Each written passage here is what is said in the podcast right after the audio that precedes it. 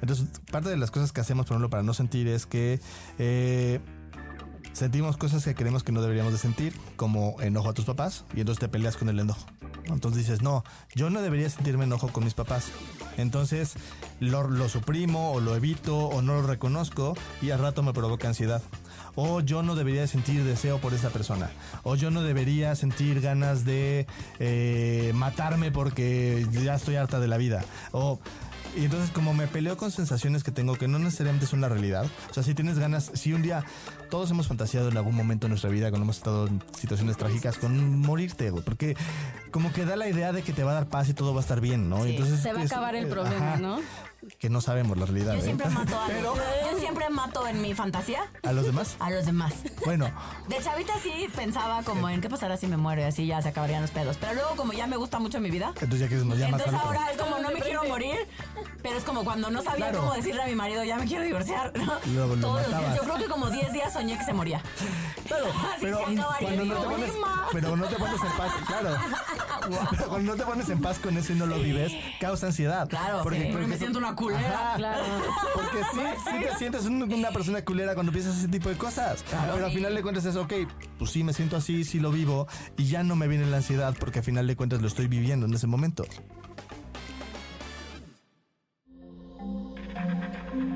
Este audio está hecho en Output Podcast.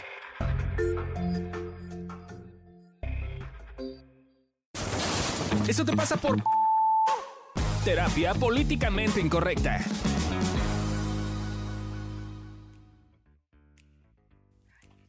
¿Cómo están? Bienvenidos al podcast de Evolución Terapéutica. Eso te pasa por. Y vamos a hablar de eso te pasa por ansioso, ansiosa, Segunda ansiose, parte. segunda parte. Ansioses. Segunda parte, porque ya habíamos hablado de la ansiedad en algún momento, pero dado que es el, El tema, tema. del siglo XXI, eh, entonces vamos a volver a hablar de la ansiedad. Además, hoy tenemos invitadas. Invitadísima. Ay, gracias. Estoy feliz y contenta de estar aquí. ¿Cómo estás, Dani? Preséntate. Haznos los honores y preséntate, como tú a ti te guste. Qué honor, qué honor, qué privilegio estar aquí con ustedes platicando en este episodio. Mi nombre es Daniela Obregón. Eh, soy conductora en Azteca Noticias. Tengo Me noticiero en las mañanas. Claro. Lo que nunca se supo. Ah, no. Sueño dorado. No, no es cierto. Eh, pero sí, eso me dedico. Bueno, soy periodista y ahora conductora de noticias. Muy bien. Cuánta elegancia. ¿Cómo le haces con tu trabajo? No sé, yo no podría estar escuchando tanta cosa todo el tiempo. Me preguntan mucho eso y, y creo que, que al principio, o sea, sí, eh, cuando yo empecé a trabajar en esto, ves imágenes sin filtro, sin absolutamente nada, sin edición, fuertísimas y creo que hay una que me quedó bastante grabada, pero eh, ya se vuelve algo de todos los días. Claro. Entonces creo que... No es como que pierdas la sensibilidad al 100%, pero si lo vuelves como, ya no, no te afecta Claro, se, tanto. se normaliza al final. Sí, y de todas maneras siempre hay temas que me afectan mucho más que otras. Cuando tienen que ver con menores de edad, uf, se me apachurra el corazón y es terrible, pero al final tienes toda una responsabilidad con la audiencia, entonces tienes que guardar la compostura. A pechugar. Sí, Bueno, iremos, iremos hablando de esto porque creo que por ahí quizás haya... ¿Alguna vez te ha dado ansiedad? Ansiedad, eh, trabajar en noticias. ¿Ansiedad en la vida? O la vida. vida, uf, claro. Yo creo que no eres humano si, si no nunca te te da da ansiedad. Si nunca has sentido ansiedad. ¿Alguien realmente no le ha dado ansiedad? Hay O dos sea, tipos de ¿existen personas, las que les da ansiedad y las que no lo admiten. Exacto. Sí. ¿no? Pero bueno, según la clínica Mayo, que es una clínica muy famosa en Estados, Estados Unidos, eh, que es, es sobre todo es conocida por temas de cáncer, pero es una clínica famosa en general. eh, los principales síntomas de la ansiedad, ellos dicen que son sensación de nerviosismo, check, agitación o tensión, sensación de peligro inminente, pánico, Pánico o, o catástrofe, eh, aumento de ritmo cardíaco, respiración acelerada, es decir, cuando también nos hiperventilamos, me muevo el micrófono, señor. Me lo podía usted decir así, más fácil. Eh, es que estamos aquí tratando, estábamos así, me movía el micrófono, pero no entendíamos. Estábamos tratando de entender qué nos quería decir. señales. Exacto, qué nos quería decir el productor. Así de que te hable el productor. Eh, Te arrimes. hiperventilación, sudoración, temblores, sensación de debilidad o cansancio, problemas para concentrarte o para pensar en otra cosa que no sea esta preocupación actual, tener problemas para conciliar el sueño, padecer problemas gastrointestinales, tener dificultades para controlar las preocupaciones, tener la necesidad de evitar las situaciones que generan ansiedad. Y O sea sí, que no es ansiedad, pues. No, pues todo. Sí. No todo, pero yo me sentí bastante Y de identificada. todas, así. Check. Todas las anteriores. Y ya me acordaba de algún episodio de mi vida en el que me sentía con bastante ansiedad. Exacto, todas las anteriores. Y justo, justo porque la ansiedad es como la enfermedad o el síntoma o el, la cosa del siglo XXI. O sea, es muy curioso como, digamos, yo ubico a mis abuelos, mis abuelos no ubico que les de así que hablaran y de- estoy ansioso, estoy estresado. o sea, no. Empezó de mis, empezó creo con mis papás. Y luego ya nosotros, la, nuestra generación, ya es así de todo mundo está ansioso Todo y estresado y, ¿no? Y este como este botecito de basura de ansiedad, ¿no? Claro, es que pareciera que además desde esta definición que nos da la clínica Mayo y que nos dice un poco todos los síntomas, pues es que virtualmente cualquier cosa ahora Te se lo podemos ansiedad. achacar a la ansiedad. Así pues. es. Todo, sí. Es como el estrés para los doctores, con el debido respeto que me merecen. ¿No? No, y aparte creo que desde eh, eh, una edad mucho más chica, las personas empiezan a tener como estos, este, como cuadros de ansiedad, Ajá. ¿no? Como que tienes, no sé, 13 años, estás en- entrando a la pubertad. Es normal que, que estés cambiando de humor, etcétera, pero no, tiene ansiedad, ella no se concentra y te, no, te mandan como a, a una tercera parte de la de- en España una tercera parte de la gente toma ansiolíticos. Y en, México, y en México, porque no hay estadística, Estadística, que sí. nos avale, pero seguramente parecido. No, yo viví mu- un montón de tiempo en Chile, 11 años, y era impresionante como todos mis compañeros de salón, yo creo que menos dos o tres personas, incluyéndome, todos tomaban eh, medicamentos para concentrarse o cualquier otra cosa. Y de repente tú dices como... No creo que lo necesites. es porque a lo mejor, no sé, algo te causa ansiedad, pero pues te lo tratas de otra manera. No es como ya, mejor chochos, como bien lo decías, y se acabó el problema. Claro, pero justo tiene que ver con la visión que tenemos de la ansiedad y como, Ajá. y como además, ya sé que parece que aquí tenemos un tema con la medicina y sí, pero El momento. Pero es como esta cosa de no queremos sentir. Ajá. Y entonces es como, te doy un chocho para que te amanezca. Te doy un chocho para que no estés ansioso en tu luego día. pa' que te doy un chocho para que duermas. Te doy un chocho porque entonces te va a doler la panza porque ya te va a hacer un hueco de la úlcera de Claro. todo lo que tomas. Pero entonces te doy el chocho para no No, no, no, es una cadenita. Sí. Y es una pinche Qué cadenita impresión. infernal en la que en la que ya no sepa que estoy tomando tanto medicamento, ¿no? Y, y entonces hay como estas como pastilleras de por horarios, Ah, por claro, horarios, sí, ¿no? pero Donde te metes no, de lunes a viernes, ¿cuántos Ajá. te vas a tomar? Y Esas son de terror. Sí, pero hay unas, las que dice. Fabio, además, porque las que son de días, Eh. no me juzguen, yo también tengo de esas. porque pues una... Pero tú no tienes tiroides, mana. Sí, pues sí, tengo que. Y son tres pastillitas que Ajá. tomo al día porque pues ni pedo. Pero ya no me quedo de otra porque sí, sí soy de las que me aguanto el dolor así. Prefiero no tomarme nada a menos que sea indispensable. Uy, yo soy igual. No. Igual, igual, igual, igual. Así O sea, de, soy "Una como pinche anti- aspirina". no. Así, a menos que sea indispensable. De repente cuando traes la regla a mí me duele horrible y todos como, pero tómate algo, pero cálmate, un tecito y ya, no échale, ya, se va a Ahorita pasar, se me ¿no? pasa. Se va a olvidar un ratito. Exacto. Entonces, es- pero estas que dice Fabio sí son de ahí. Porque esa mi mamá me compró una hora que estuve en el hospital porque sí necesitábamos. Ajá. Porque ahí sí me enchocharon para el tema de la columna. Es que sí. Y esas sí las tenía, venían de lunes a domingo y además cuatro así hacia abajo columnas. Órale. O sea, mañana, media mañana, o sea, tarde, media tarde y noche. Yo la primera vez que le vi una de esas fue a un tío y dije, hoy en la madre. O sea, es así como de, parece cuadrícula, así de. Sí, exacto. Así Es impresionante, pero creo que uno siempre lo relacionaba con adultos mayores. Pero ahora, Pero lo ahora- ves En los de 30. Sí.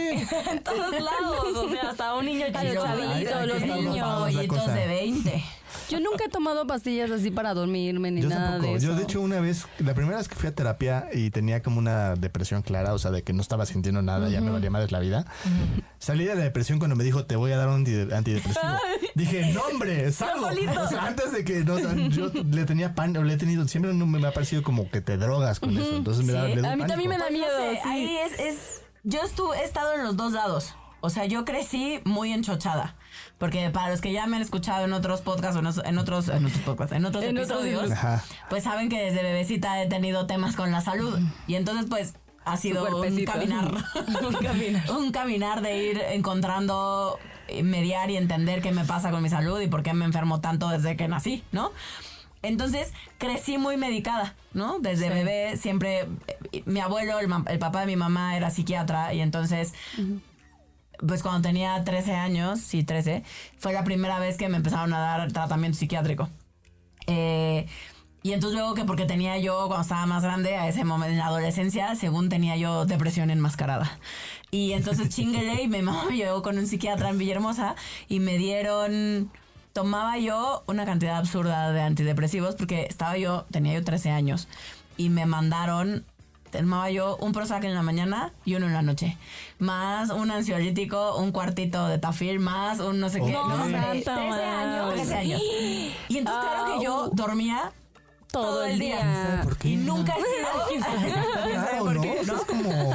Mi mamá estaba peleada en ese entonces con mi abuelo, entonces me llevaron con otro psiquiatra que me dio esta bonita cosa y mi super diagnóstico de depresión enmascarada. Y mi mamá le hablaba al psiquiatra y decía, es que Alesia duerme todo el día y desde No, bebé bueno. duerme muy poco. O sea, es como algo le pasa, Sí, ¿no? aquí, aquí no conoce a Leslie se levanta a las 5 Sí, de la cinco de mañana. la ¿verdad? mañana. O sea, es así de Ya le amanece muy a las temprano. tres y se levanta a las Sí. 5. Sí, sí, duermo poco. Y entonces, em, pues yo dormía todo el día, tenía sueño, o sea, y el doctor le decía, es que es sueño de calidad. Ah, claro. Ay, no, no, no. Te lo juro, no, me decía, es claro. sueño de calidad. Y mi Se mamá, bueno, pues, pues ser. ¿Cu- No, cu- ¿Cuánto tiempo lo tomaste? Porque a lo mejor dormiste por todo lo demás en tu vida. creo que ahí ya, ya.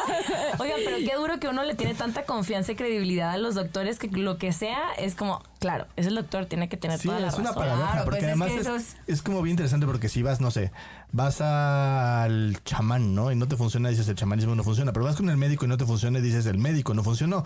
Es como, no, yo creo, o sea, el- el- la medicina no, no, es decir, ok, ¿por qué no te cuestionas un poquito como el... ¿De ¿Qué, dónde viene? qué te va a funcionar y qué no te va a funcionar? Porque la medicina la toman como una cosa, Una- como la dogma. realidad, como un dogma, ¿no? Sí, sí, sí. Sí, de pronto pareciera que no nos atrevemos a cuestionar la medicina. Ajá. Y todo esto lo estamos viendo por el tema de la ansiedad. De la ansiedad. O sea, es decir, porque la ansiedad médicamente hoy es un tema, ¿no? Sí. Eh, donde a muchos de nosotros en algún momento nos han enchochado. Y entonces yo sí pandié primero de ser muy médica, o sea, de estar muy medicada, de tomar medicinas para todo, hasta que tuve la edad suficiente, como Para 16, 17 años, para empezar a decidir por mí y decir, y Ya no, no hay manera, ¿no? pues sí. Y ya no me los quiero tomar y ya no quiero tomar nada y pues mi gastritis pues me la aguanto Uy. y veo qué hago con mi gastritis y empecé a descubrir otras formas y fue que di con las famosas medicinas alternativas, así llamadas en su momento, y a mí me sirvieron para la gastritis, por ejemplo, ¿no? Em, hay a quien no le sirven, a mí me sirvieron para la gastritis y ahí empezó en mí el tema de me empezaron a mostrar como capaz que mi emoción algo pasaba con el ver. tema de la Como gastritis que algo se le acomoda ahí. y qué cosas iba, ¿no?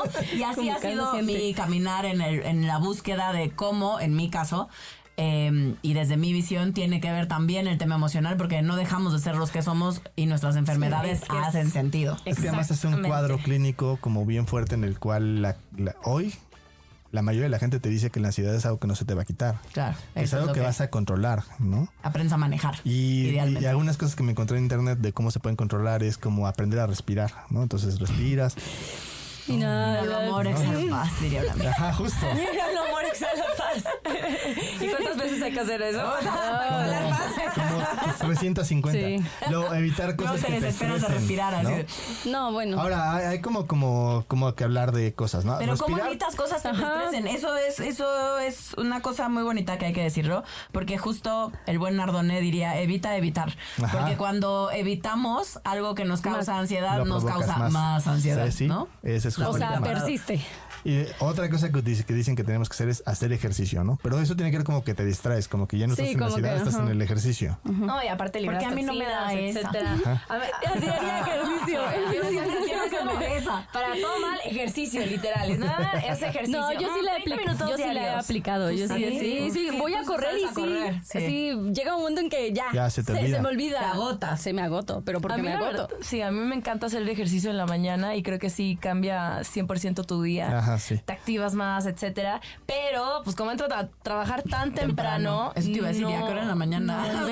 No, A eso las de la tres. A las mañana. tres de la llego en mañana. la tarde y ya llego cansada y dices, o sea, mi cama, un cafecito o un vinito. O trotar. O sea, no hay opción Sí, que sí, salga sí. a trotar a esa hora. No. Pues no. No, no Sí, hay pero yo sí envidio tampoco. mucho a la gente que, que Que- parte de su manejo emocional lo hace a través del sí, ejercicio. la verdad es que sí, A ¿eh? mí nunca se me ha dado. No. O sea, a mí me gustaba hacer ejercicio, jugar y cosas por el estilo como deporte, pero el ejercicio como tal, hasta Ay, ahora que sí empezamos a hacer gusta, medio sí. ejercicio un poco, medio le agarré, pero luego vino la pandemia y nos Sí, encerramos de nuevo y pues a hacer Sí. otra vez que En engorde. casa. No, y aparte buscas de que en YouTube los videos, ya sabes, Bernie, full body, 4x4, bla, bla, bla, que duren poquito, eso sí, de que 30 minutitos. En y 20 te pones minutos. a hacerlo y te En cansas 20. muchísimo. O sea, estaba dolorida por tres días. 30 minutos, tres días a la dolorida. ¿Really? No, fue too much. Mueves músculos que no sabías que tenías. No, no, no. Y con una clase ni siquiera con pesas, aparte. No. Pero bueno, sí, hacer ejercicio es una de las cosas más comunes que, Que te nos, ponen. que nos ponen cuando decimos, tengo ansiedad, ¿qué hago? Comer Y la sano. alimentación, ¿no? Sí, sano. justo. Sí. Esa es la Es otra. el número uno ese. Creo que en verdad la, la alimentación sí define mucho cómo te sientes al día a día. O sea, yo, por ejemplo, no sé si vieron el documental de Seaspiracy. Sí. Bueno, pues ahí ya como que cambió totalmente mi percepción. Dije, no, no voy a comer pescado, no voy- dejé de comer, eh, de consumir también eh, carne, etcétera. Y te lo Ah, juro que me siento mucho mejor. Y eso también influye muchísimo. No te sientes tan pesada cuando terminas de comer. A ver, de, de repente sí me como un taquito de bistec delicioso, pero como que ya no abusas tampoco de la Ya no, carne. ya no te comes toda la res. Y, y sí te sientes como más pesada, más cansada y creo que como que no tan ligerito y vivo y con energía. Sí, el tema de la alimentación es Un tema. todo un tema, ¿no? Sí. Es todo un tema, porque habrá otras visiones donde la alimentación no es tan determinante, sí, justo. ¿no? Como en muchos sentidos nos lo Pero han es que hecho yo ver. lo siento Sí, sí. demasiado. Te- Sí. Ya me tomo de que una malteada así XL que antes me tomaba y ahorita es como acabas así arranada en el sillón y no, ya no te gusta tanto y como que empiezas también como a buscar Claro, y pero creo que parte de la clave tiene que ver con cada persona y con el estilo de vida que está bien para mí y con Sí. y con cómo reacciona Cómo mi reacciona cuerpo, ajá. ¿no? Eso O sea, por ejemplo, yo lo veo ahora que me fui de viaje con mi hermana y comíamos algo de, o sea, había mucho cordero, ¿no? Y el cordero es una carne como más Pesada, ¿no? sí.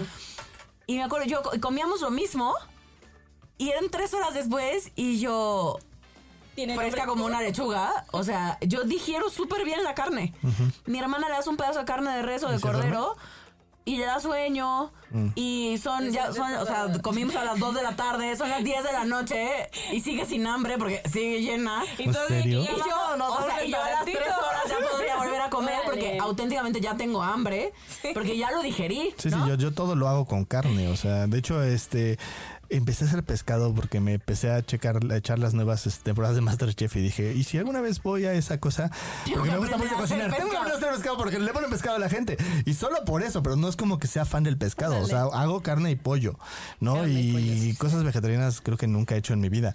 Uf, pero es que de repente hay, por ejemplo, unas cosas vegetarianas que las haces con unos sazones Sí, que No te no quedan dudo. impresionantes. Son unas setas que casi casi parece pollo. Es rarísimo. Sí. Como que lo pruebas y te dices, "Ah, Nunca lo he sí, sí, probado. está No, hay, maravilla. hay cosas súper ricas. O sea, sí creo, sí creo que, que, que no tiene que ver solo con los sabores, ¿no? No. Creo Sí. que podemos, creo que podemos comer rico en cualquiera de las modalidades.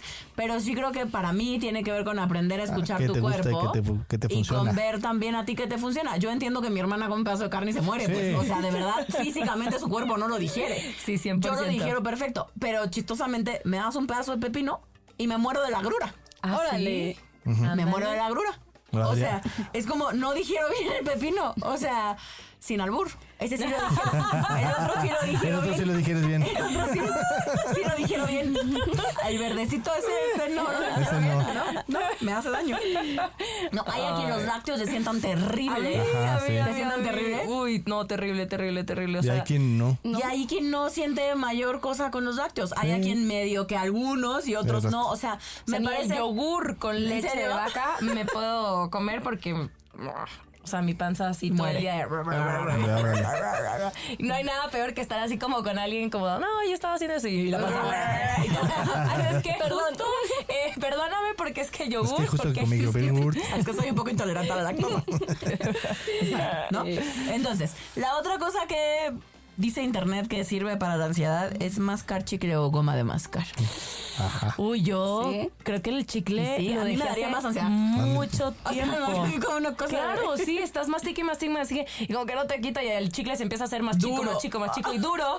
No, qué, qué terrible, ¿no? Sin más ansiedad y aparte te, te co- te tienes que comer Pero ¿y como ¿cuál tres chicles para que te lógica duren, debajo ¿no? del chicle? O sea, que te entretienes en el Te chicle. yo creo que sí. chicle. Y Que la, de- la mandíbula. todo, de- muchos de estos tienen que ver con cambiar la atención. Sí. Y la última que tiene que ver un poquito más con lo que hablamos nosotros, pero es que agradecer, que es un poquito cambiar la atención, es fijarte en las cosas que sí hay, fijarte en lo que sí funciona, agradecer las cosas que sí tienes, ¿no? No creo que sea una solución per se, pero sí es parte de una solución. Claro, pero es que al final funciona. El tema de mover mi atención, Atención. hacia otro lado cuando estoy ansiosa o ansioso, sí, sí funciona. Pero Solo no lo es- resuelve. ajá. Justo me estaba acordando, em, creo que por primera vez en mi vida me vino así como un episodio de ansiedad, como que me, me sentía un poco angustiada, por así decirlo. El lunes estaba regresando de un viaje y estaba en el avión y me urgía que el avión aterrizara porque me sentía como muy angustiada. Entonces, esas veces que me empezaba a fijar como en mi respiración y eh, eh, era como, ok, bueno, me voy a poner un podcast. De hecho, me puse un podcast, empecé a escuchar y no podía poner atención en el podcast. Después como que empecé a leer y no, me sentía como muy intranquila. Y mm, bueno, todo eso como que...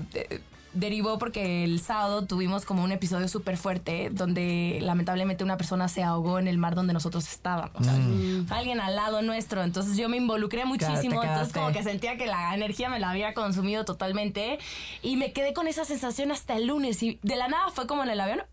Ansiedad, ansiedad. Y me paraba al baño y caminaba. Y digo, es una hora y media de viaje, tampoco es tanto.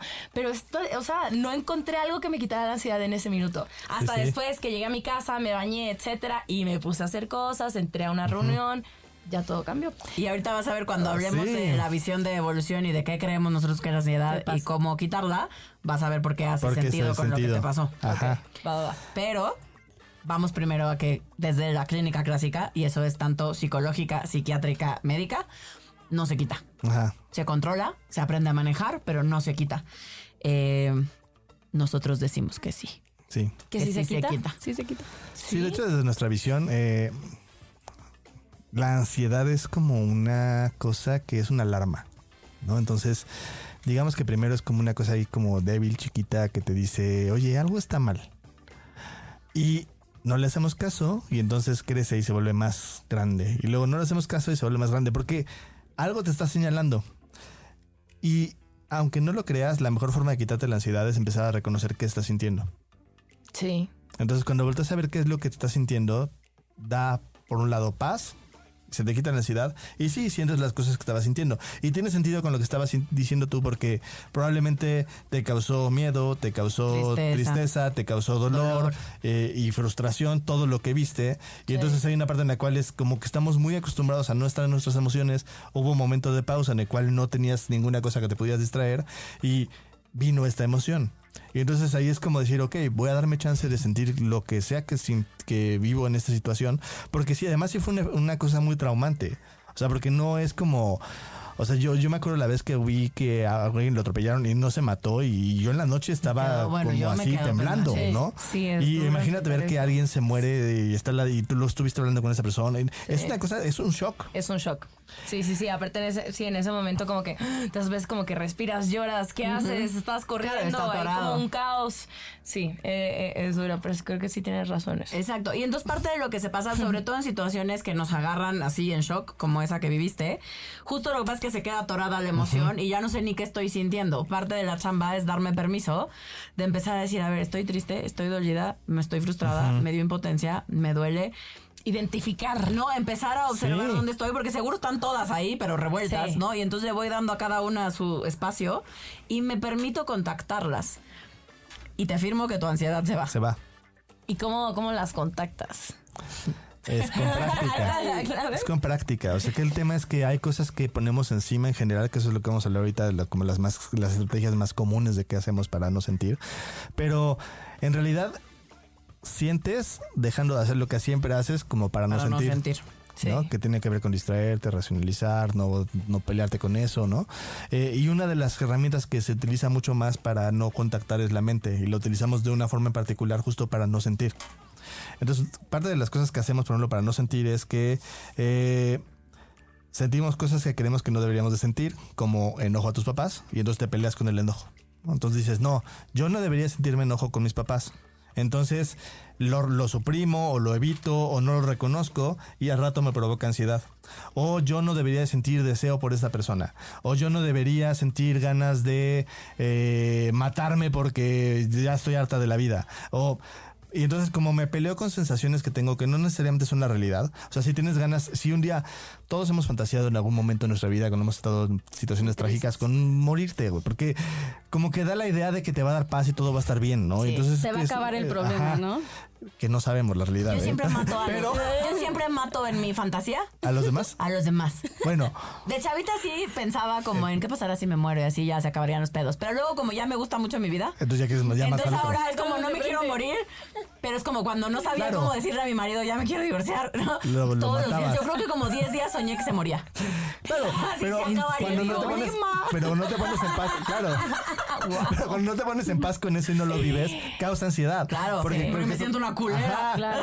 Porque sí, sí te sientes un- una persona culera cuando piensas ese tipo de cosas. Pero al final de cuentas es, ok, pues sí, me siento así, sí lo vivo y ya no me viene la ansiedad porque al final de cuentas lo estoy viviendo en ese momento. Y es normal y algo bueno va a salir después de eso. Sí, Es claro, algo aprendes que- y algo tomas. Que, que todo es también un proceso, ¿no? Que Y- todo es un proceso y que todas las emociones son válidas y son idealmente bienvenidas. Aún las que no se sienten bonito, Ajá. aún las que no entiendo, aún las que me dan culpa, aún las que no son políticamente correctas. Y sirve Son para algo. normal, exacto, y sirve para algo. Y creo que de repente sí, es como, no, eh, quiero pura felicidad, quiero pura vida color de rosas, pero creo que tampoco valoraríamos si no tuviéramos esos momentos Ajá. de agachones, de dificultades, que el día de mañana te, te forman como una persona mucho más eh, empoderada, ¿no? Y, y también como que tienes claro que la vida es así, que está bien todo lo que está pasando. Sí, y es bien complicado porque claramente también tenemos como esta idea de que hay cosas que no deberíamos de sentir. O sea, no solamente que están mal de sentir, sino que no deberíamos de sentir, ¿no? Es como Entonces- mucho, mucho de nuestra cultura, perdón, como cultura de occidente,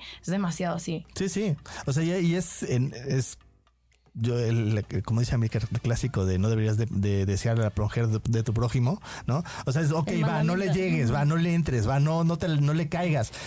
Pero la ves y la deseas. Pues, ¿cómo eres ¿no? para O no sea, desearla, sí? Y entonces Y es, es como, normal, pues bueno, ¿qué haces? ajá. Pues Somos sí, luego a uno le gusta el cuñado y así, pues ¿qué haces? Pues hay cuñado. Claro, y- pero claramente cuando te pones en ese lugar de admitir qué es lo que te gusta, qué es lo que no te gusta, qué es lo que te rechazas, qué es lo que no, entonces ya puedes decir claramente esto es lo que estoy viviendo y, y es válido. Pero cuando le tenemos esta capa de no debería estar sintiendo Bloqueo, esto, bloqueo, lo bloqueo. bloqueo y me causa ansiedad. Sí.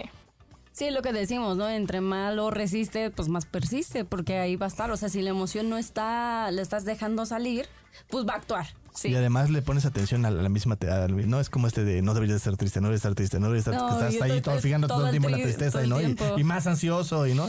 Que también estaba pensando en que por un, la- por un lado es a nosotros nos pasa algo con la ansiedad, pero también le pasa a las personas que están a ¿De nuestro afuera? alrededor, ajá, cuando tenemos ansiedad, como que no saben qué hacer, como Ajá, que es sí. como, no, no estés así, ya tranquilo, todo va a estar bien, no estés triste, no estés enojado, y creo que es una forma también como de evitar sentir tus sensaciones, ¿no? Y de todo lo vivirlas. contrario. Si estás así, estás triste, pues qué bien. Al ratito vas a estar feliz, llora y llora mucho y sácalo todo lo que está allá Y te adentro. acomodas y estás contigo y te acompañas. Y, ¿no? Y América, por ejemplo, es fan de la tristeza. tristeza. De la tristeza. sí. Eh, sí, La y verdad es linda. a, a mí me gusta. De repente me pongo nostálgica y es linda la nostalgia. Soy de escuchar esas canciones medias de Ah, que además. además- Y las adoro, las canciones depresivas. Y de repente se me salen las lágrimas y digo, bueno, qué rico, estoy sintiendo, estoy viva. Esto es vivir. Sí, sí. Justo una cosa que luego pasa con ese tipo de situaciones que nos causan ansiedad es que resistimos las cosas que no se sienten bien. A lo mejor por la tristeza a lo mejor te gusta a ti, pero el dolor es una cosa que por Sí. ejemplo no le gusta a mucha gente o el sí. miedo es una cosa que no le gusta a mucha gente. Y entonces como lo que hacemos es como evitar esas sensaciones y cuando les evitamos otra vez nos viene la ansiedad. Sí. Y además, ahorita que está diciendo eso, Fabio, es como de la mano de esto es la mayoría de las personas tenemos emociones que nos cuestan más trabajo Ah, que otras, sí. ¿no? Y entonces, cuando empezamos a detectarlas y empezamos a, a- si toman nuestro modelo, ¿no? Donde ansiedad es miedo a tocar Miedo a una tocar emoción, emoción. ¿no? Es la alarma que tiene nuestro cuerpo para decirnos, hey, ch, ch, ch, acá no estás sintiendo algo, ¿no? Sí. Algo está pasando. Eh, entonces, si tomamos esto en consideración, vas a empezar a notarlo y vas a empezar a ver que que, que hay muchas cosas que se repiten, ¿no? Y va a haber emociones. Por ejemplo, eh, la esposa de Fabio, Adriana, normalmente cuando está ansiosa, Tiene tristeza. está triste. Está es triste. normal que te está triste. Invariablemente, el- el 80% de las veces llegamos a. Ay, es que estoy triste. ¿Qué tienes? Y llora. y entonces se da cuenta que está triste. ¿no? Sí. En mi caso, yo creo que es más el dolor. le, le corro más al dolor. Y de, y de pronto cuando sí noto que estoy ansiosa o así, o, o algo me está doliendo o algo me está dando miedo que se vaya a concretar. Y entonces ese miedo al- a, un futuro catastrófico que estoy viendo o percibiendo, eso me pone ansiosa. O sea, me cuesta trabajo hacerme cargo y contactar con mi miedo y decir, pues sí, ahí estoy, ¿no? Y eso me asusta. Porque ahí sí de pronto me entra como el pensamiento mágico de si lo pienso lo voy a crear, ¿no? Va a ser una realidad. Exacto, lo voy a hacer una realidad. O si hago algo, se va a quitar. O si no lo pienso, O si no se lo va a pienso, desaparecer, desaparece. ¿no? Entonces sí, sí me doy cuenta que entro en esas. Y así, para quien nos está escuchando, es como traten de observar, ¿no? ¿Cuál es la emoción de la que más corres? Porque esa es la que seguramente Sí, sí. te genera más ansiedad. Que justo estaba pensando ahorita que estabas mencionando, y yo creo que también al miedo, como que el sentir miedo es como, como, como, y ese suspenso y el qué va a pasar. La incertidumbre. y- La incertidumbre. La incertidumbre. Y creo que, de hecho, eh, empecé a sentir más ansiedad. Eh, a principios de la pandemia Claro. por todo Claro. este tema de la incertidumbre y tú bien lo decías te provoca que mm, no puedas conciliar el sueño y a mí me pasaba eso o sea jamás en la vida eh, había tenido Ay, Dios, se me fue la palabra. Insomnio. Y, y de repente figuraba a las 2 de la mañana en Twitter. Y es como, Daniela, cálmate. O sea, no, no puede ser. Twitter, aparte, que es lo peor que te puedes meter a las 2 de la mañana en plena pandemia. Sí, además así, escuchando sandeces. Ajá, sí. No, no, no, qué Y paranoias así de Ahora, que le ahora- dan de comer a tu miedo. Claro, porque además tiene sentido, porque cuando tenemos miedo lo que hacemos es querer buscar una seguridad, entonces buscamos información, ¿no? Y entonces luego, le- eh, pero esa información no nos va a quitar el miedo y buscamos más información. Y entonces se vuelve una locura porque al rato estás muerto de ansiedad, porque estás muerto de miedo, y buscando información como loco y no puedes dormir y te la pasas así como, como que algo terrible va a pasar, Y ¿no? ahora estamos en, en una época de infodemia, ¿no? Hay una Ajá. pandemia de información y cada quien tiene sus sustentos y sus argumentos y escuchamos la palabra de alguien que está en Australia y alguien que está en Estados Unidos, o sea... Hay demasiado que buscas, empiezas a buscar en un, en un tema y te encuentras con tanta Con información Y de ninguna todo cosa tipo. es la realidad. Entonces es un- ese justo es el tema. Sí. Pero pues a veces es tan fácil como decir, pues sí, sí me da miedo que no sé qué va a pasar con este tema de la pandemia, ¿no? Y es, y es tan fácil y tan complicado, porque claramente pues estar en esa incertidumbre es bien feo. Sí, o sea, y me quedé pensando en lo que nos preguntabas, Dani, de cómo se hace, ¿no? Y una tiene que ver en parte con lo que nos decía Fabio de, pues, em, dejar de hacer las cosas que generalmente hago para no sentir, ¿no? Evadirme, eh, eh, poner mi atención en otra cosa, ocuparme, hacer un chingo de ejercicio, pero para evadirme. Para evadirme, para estar cansado y dormirme. Exacto, para, para cansarme, agotarme a tal nivel físicamente que mi cerebro ya no carbure, no pues. Que ya no tenga yo manera de cómo, de cómo entrarle a la emoción. Em, pero me parece que hay una que a mí me gusta jugar. Porque em, yo de pronto soy medio Ah, maleta sí. para darme cuenta que siento. Y, y algo que he visto que a mí me funciona y a muchos de mis pacientes también, cuando tenemos un poco esta como poca capacidad para ubicar qué estamos sintiendo o en qué momento pasó y qué me pasó. Yo digo, y siempre digo cuando pongo este ejemplo se me ve la edad, porque es como jugar quién es el culpable. No sé si alguna vez jugaron ese juego, pero... Fue el mayordomo en la sala. Exacto, yo digo que fue el mayordomo con un tubo en el hall. ¡Ay, ese Wow. Me acaba de venir un flashback me encantaba. me encantaba de chavita. Y entonces yo digo Club. que. Exacto, club. Sí, justo. Eh, que de pronto, en temas como la ansiedad, es jugar quién es el culpable. Y entonces es de ahorita que, vamos a suponer que ahorita estuvieras ansiosa, ¿no? Y entonces de ahorita que llegaste al podcast a grabar con nosotros, a, a las 4 de la mañana que te despertaste, es a las 4 de la mañana que te despertaste estabas ansiosa, vamos a suponer que no. Y entonces me dices, no, pues no, a las 4 que me desperté, me desperté súper bien y me sentía contenta, todo bien, no sentía ansiedad. Pero ahorita me doy cuenta que estoy ansiosa, ¿ok? Entonces, ¿qué pasó entre las 4 de la mañana que estás clara que no tenías ansiedad y este momento, ¿no? Y entonces yo me voy adelante para ajá. atrás. Y entonces digo que hace rato que pasó. Ah, no, pues fui al trabajo, no es que pasó algo en el trabajo. Ah, no, pues quizás vi una noticia que me impactó y no procesé. Y entonces, y es, es como, parece incluso como, Ajá. y- como mágico, porque Cuando cuando, lo veo, algo hace sentido y como que Y te da paz. ¿no?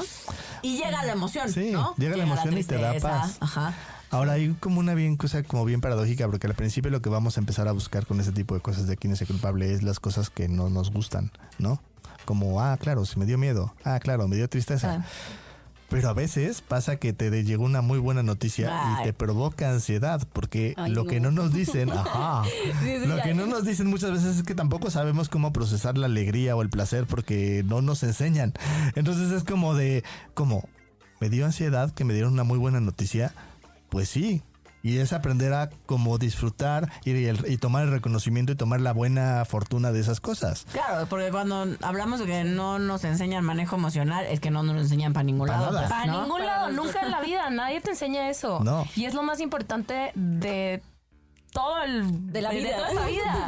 Pues claro, es lo, es lo único que tenemos, nosotros mismos, nuestras emociones, nuestra alma, el cuerpo, pues pues sí, nuestro cuerpo. Y también el cuerpo. Pues con eso sentimos. Claro. Ahí la importancia de nuestro cuerpo, es lo que nos tiene aquí vivir y coleando y que nos y que nos contacta con la sensación y con el sentir y con el placer y con muchas cosas. Que algo que está bien jodido de nuestra sociedad también, que decíamos que, que en esta cosa de que no nos dejan o no nos permiten como ni lo lindo, ni lo no tan lindo, ni lo bueno, ni lo malo, ni como le queramos decir, es decir, es decir, es decir. Cuando digo lo Es que que digo, está- cuando digo dicho. lo que digo, eh, o sea, es si me reconozco, soy una soberbia, mamona, alzada, Ajá. pedante, Egocéntrica. egocéntrica, ¿no? Y si no me reconozco y así humildemente digo, no, pues no, es que yo no me siento. Ah, es que no te empoderas. No te empoderas, o sea, pinche No sabes quién eres, estás perdida. estás perdida. Sí, ¿Qué pedo con tu autoestima? ¿Dónde está tu amor propio? Ajá. Entonces, ¿qué pedo? ¿Cómo lo hacemos? No, o sea, ¿Para dónde? ¿Para dónde? O sea, si sí, si no, te estás pasando la línea y no, que estás yendo muy para acá y muy para allá, se pasa la sociedad. Y, y- pedo con la sociedad? ¿Qué pedo con la sociedad? ¿Qué pedo con la sociedad?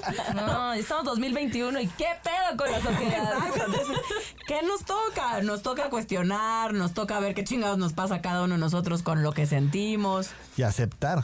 O sea, el tema es Que ese. así es.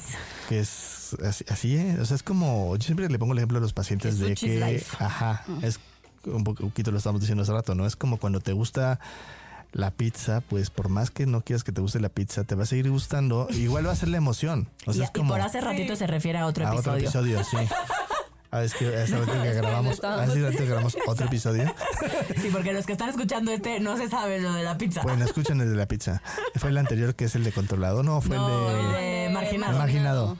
Eh, pero bueno, a lo que me refiero un entender el poco es, ejemplo de la pizza, escuchen, eso te pasa a por lo que me refiero un poco es como que es en, en la en los sabores nunca nos cuestionamos en lo que nos gusta de pizza, comida, no sé qué, no Qué nos cuestionamos. eso, sí es cierto. Pero cuando me duele algo, cuando estoy triste, cuando estoy enojado, cuando, cuando tengo miedo, ahí sí es, no debería de sentir. ¿Por qué, güey? O sea, yo nunca te veo diciéndote, no, no debería gustarte la pizza. Pues no, porque no hay un contexto social que te diga que no te debería gustar. Bueno, sí habrá gente que diga. Bueno, habrá gente, sí. Pero creo que es impresionante el rol que juegan las redes sociales en esto. Ajá.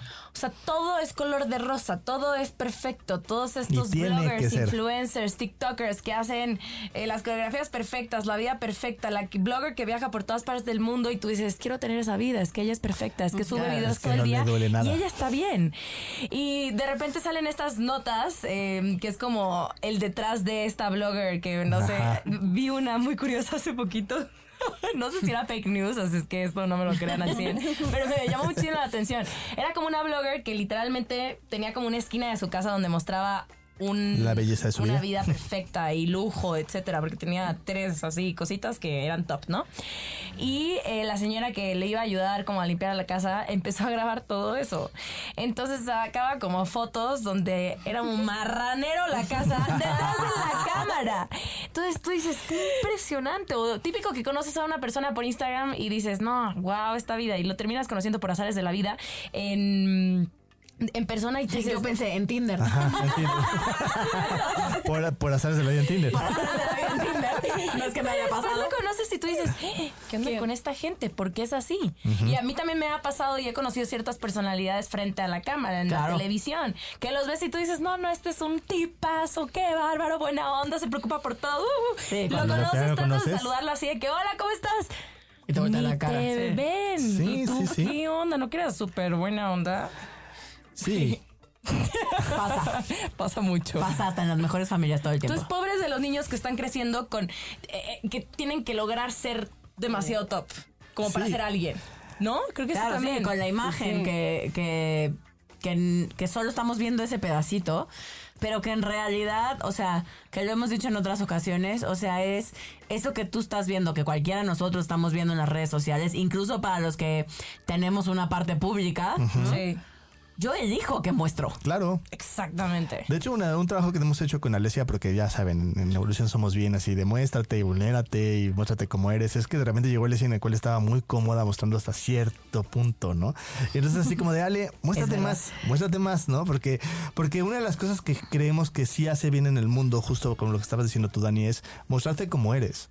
Y mostrar que tienes dificultades y mostrar que tiene, te tienes dolores y que te pones triste y que no tu vida es perfecta y que sí hay veces en las cuales tienes problemáticas que no son las mismas que tiene todo el mundo, pero a lo mejor por alguien, alguien por ahí puede decir, ah, a mí también me pasa eso. Es normal. Es normal. Y entonces ya puedo como decir, ah, puedo estar en paz yo- y puedo tra- tranquilizarme. ¿Y qué crees? La ansiedad se va. ¿Qué crees?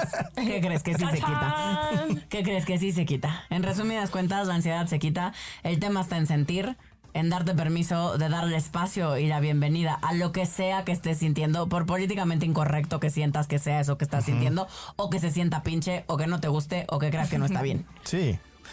Y decir, esta visión que tengo de que el otro mundo o que la otra persona es perfecta no es tan real. Así estamos educados. Estamos educados para mostrarnos perfectos, para mostrar que no tenemos fallos, para y más bien lo que necesitamos aprender justo es a mostrarnos como somos para conectarnos los unos con los otros. Y como lo que decías o el ejercicio que, que hicieron, yo creo que a ti te costó un montón hacer eso porque pues a ti te enseñaron como si tienes miedo, escóndelo. Claro. Si te sientes triste, pues vete a tu cama, a tu cuarto y resuélvelo tú sí. sola.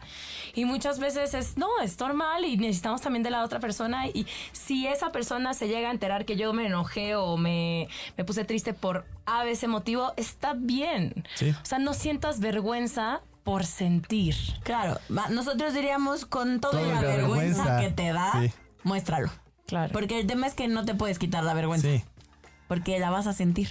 ¿Sabes? Sí. O sea, porque justo eh, caemos luego en esas trampas, como de el día que ya no sienta vergüenza, me voy a mostrar. Me voy a mostrar. El día que trabajamos y decimos, no, el día que me sienta atractiva, no mames, ese día voy a dar un brinco en el colchón y me voy a atrever a ser no sé quién y entonces me voy a sentir empoderada y guapísima o guapísimo y súper atractivo. Eso no va a pasar. Nunca. No va a pasar porque porque el truco está al revés. Ahí O sea, sí. hay que dar el paso. Exacto. Con Y todo. Con todo.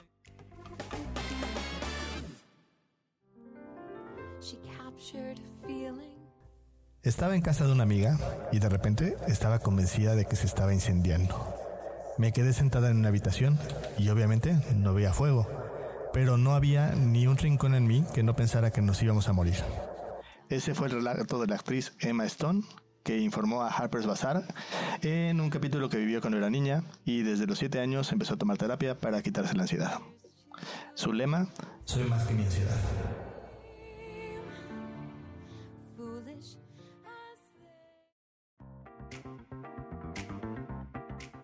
Y bueno, Dani, pues llegó el momento. Eh, siempre en el podcast, cuando tenemos un invitado o un invitado, llega el momento de las preguntas. Chachón. Y entonces vamos a ir haciendo unas preguntillas o unas frases y tú simplemente contesta lo que quieras. Sí. Lo que, lo que sientas que ha de contestar. Así, que no estoy le pienses lista. mucho, que salga de tu interior. Entonces, ¿vas bosque o playa? Playa. Poner el cuerno o ser el cuerno. Ser el cuerno. ¿Europa o Asia? Asia. Diarrea o vómito. Vómito. Mi equipo. soporto la diarrea. Ese es mi equipo. Nadie es de mi equipo. ¿Ansiedad o tristeza? Tristeza. ¿Papá o mamá? Mamá. ¿Cama o hamaca? Ay, qué cama. ¿Dormir o coger? Eh, no se pueden las dos, vamos dos. Em, dormir. ¿Coca o Pepsi? Pepsi. ¿Mal aliento o que le huela la cola? Mal aliento. ¿Vino o cerveza? Vino. ¿Chichis o nalgas? Nalgas. ¿Perros o gatos? Gatos. ¿Drogas legales o drogas ilegales? Ilegales. ¿Té o café? Café. Si te suicidaras, ¿pastillas o cuerda? Pastillas. ¿Tacos o pizza? Tacos, siempre los tacos. Con salsa verde. Ahora, Qué rico, ay, me dio hambre. sí, qué rico. Yo también. Muy bien, ahora lo primero que te venga a la mente es, ¿los hombres son? Difíciles. Las mujeres son Lo mejor. México es, Mágico. ¿Tú eres? ¿Tú eres? ¡Dani Obregón! Oye, y entonces, muchas gracias eh, por tus honestas respuestas. Eh, y nosotros para cerrar el episodio, generalmente hacemos tres preguntitas entre nosotros. Y es la primera es, ¿con qué te quedas? De todo lo que estuvimos hablando del tema de la ansiedad, eh, ¿tú con qué te quedas? Me encantó cuando mencionaron que, que hay que identificar lo que sentimos, que no nos damos cuenta de las emociones, de los sentimientos y que tratamos como de, de suprimirlos cuando hay que detectarlos, identificarlos y aceptarlos. Eso es con lo que más me quedo. Y amar la tristeza también. ¿Tú, Gaby, con qué te quedas? Yo me quedo con que sí, hay que aprender a sentir.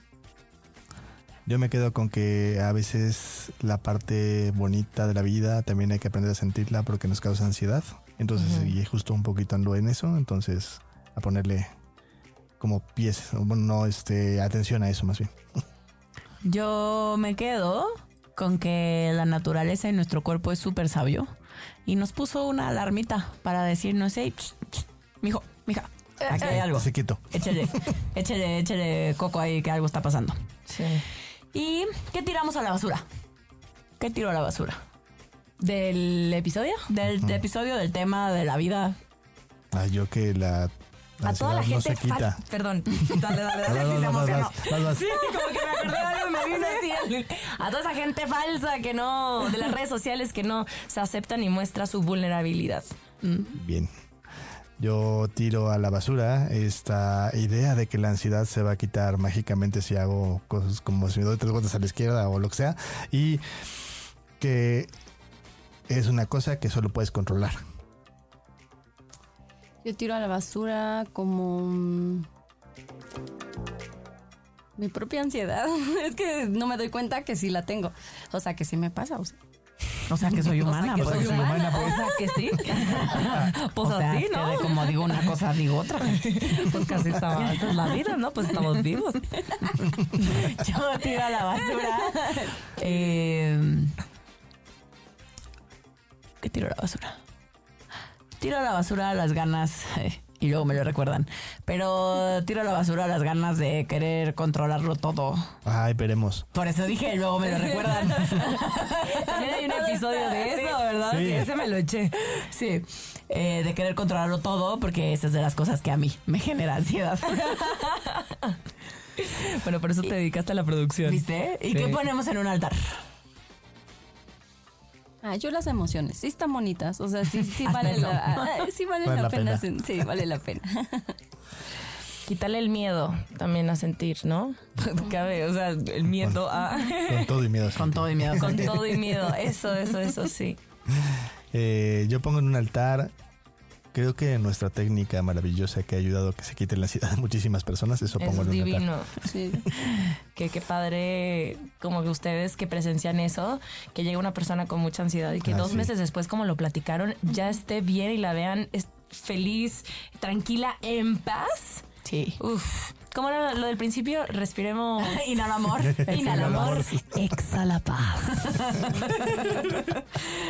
Sí, yo pongo en un altar, me voy a ir por la línea de Fabiru, pongo en un altar de evolución terapéutica y lo que hemos hecho eh, y lo orgullosos que estamos de nuestro modelo y de lo que hacemos.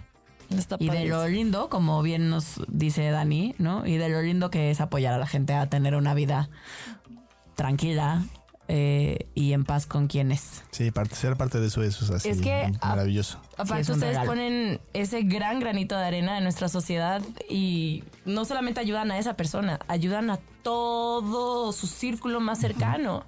Porque creo que vivir con una persona que tenga demasiada ansiedad a ti también te puede provocar o generar ansiedad, eso. Entonces, pues cuando una persona está en paz y si ustedes ayudan a que ella- esa persona encuentre eso, me parece maravilloso y no solamente están ayudando a ellos, sino a todos.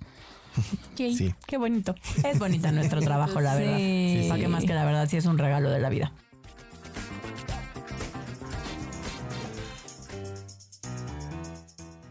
Tenemos el secreto para que no tengas saciedad.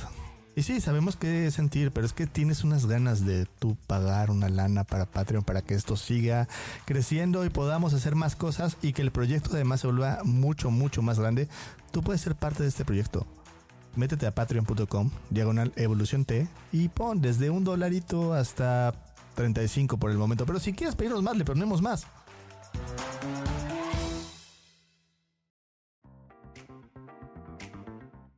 Y bueno, pues vámonos con lo que siempre cerramos el episodio, que son los tips. Eh, y aquí te dejamos los 35 tips, que son el número de veces al día que Fabio descalifica algo que siente porque está mal en la semana. Tip número uno. Aprende a reconocer cuando tienes ansiedad y ve si existe un patrón con tu vida. Ejemplo, es antes de una junta de trabajo o cuando vas a ver a tu ex esposa o a tu ex esposo. Échale por ahí. Búscale, búscale. Tip número 2. Aprende a reconocer cosas que sientes y que no admites porque crees que están mal. Poco a poco vas a ir pudiendo aceptar lo que sientes. Tip número 3. Date 15 minutos al día solo para sentir. Todo se aprende con práctica y experiencia. Y un agregado de ese tip. Al principio no vas a sentir, vas a distraerte, vas a pararte, vas a irte al baño, vas a ponerte... Vas a ver una pared en blanco. Y poco a poco lo irás haciendo. Empieza por los temas, en mi experiencia, es más fácil empezar por el tema corporal. Empieza a ver cómo está tu cuerpo. Si sientes algo físicamente, porque de pronto ya saber si estoy triste, si estoy frustrado, Sí, si sí. me siento poca cosa, eh, esas sutilezas, se tarda uno sí, más. Describe cómo está tu cuerpo primero y obsérvalo. Y tip número 35. Cuando estés sintiendo tristeza, miedo, dolor o alegría, nota qué pasa con tu ansiedad. Notar que la ansiedad baja cuando sentimos es una gran evidencia para seguir haciéndolo. Y así es como llegamos a, ahora sí, final, final, final, final, final de este episodio. Se me pasó rapidísimo. Se acabó, se ya acabó. inviten al próximo, ¿no? Me quiero venir a echar más café con ustedes. Bueno, me estoy echando uno. Sí, sí. Y no nos queda más que, por supuesto, agradecerte, Dani. Agradecerte. Mil, mil gracias por la confianza y por el cariño de haber venido y compartido con nosotros quién eres y un pedacito de ti y platicar de este tema. No, hombre, gracias a Sí. ustedes. Y de, y de, y de, y de. ¿Y de quién Un placer tenerte aquí, la verdad, ¿eh? Y de- Muchas y de- gracias. No, gracias a ustedes, de verdad me sentí en casa, tal cual. Y gracias también a los que nos escucharon y fueron parte de esto. Son parte de. Muchísimas gracias. Y pues bueno, esto fue Eso te pasa por ansioso, Ansioso. parte 2. Segunda parte. Y esta sí es buena, ¿eh? Las segundas partes, esta segunda parte sí es buena. Somos Evolución Terapéutica. Esto es Eso te pasa por terapia políticamente incorrecta. Bye bye. Bye.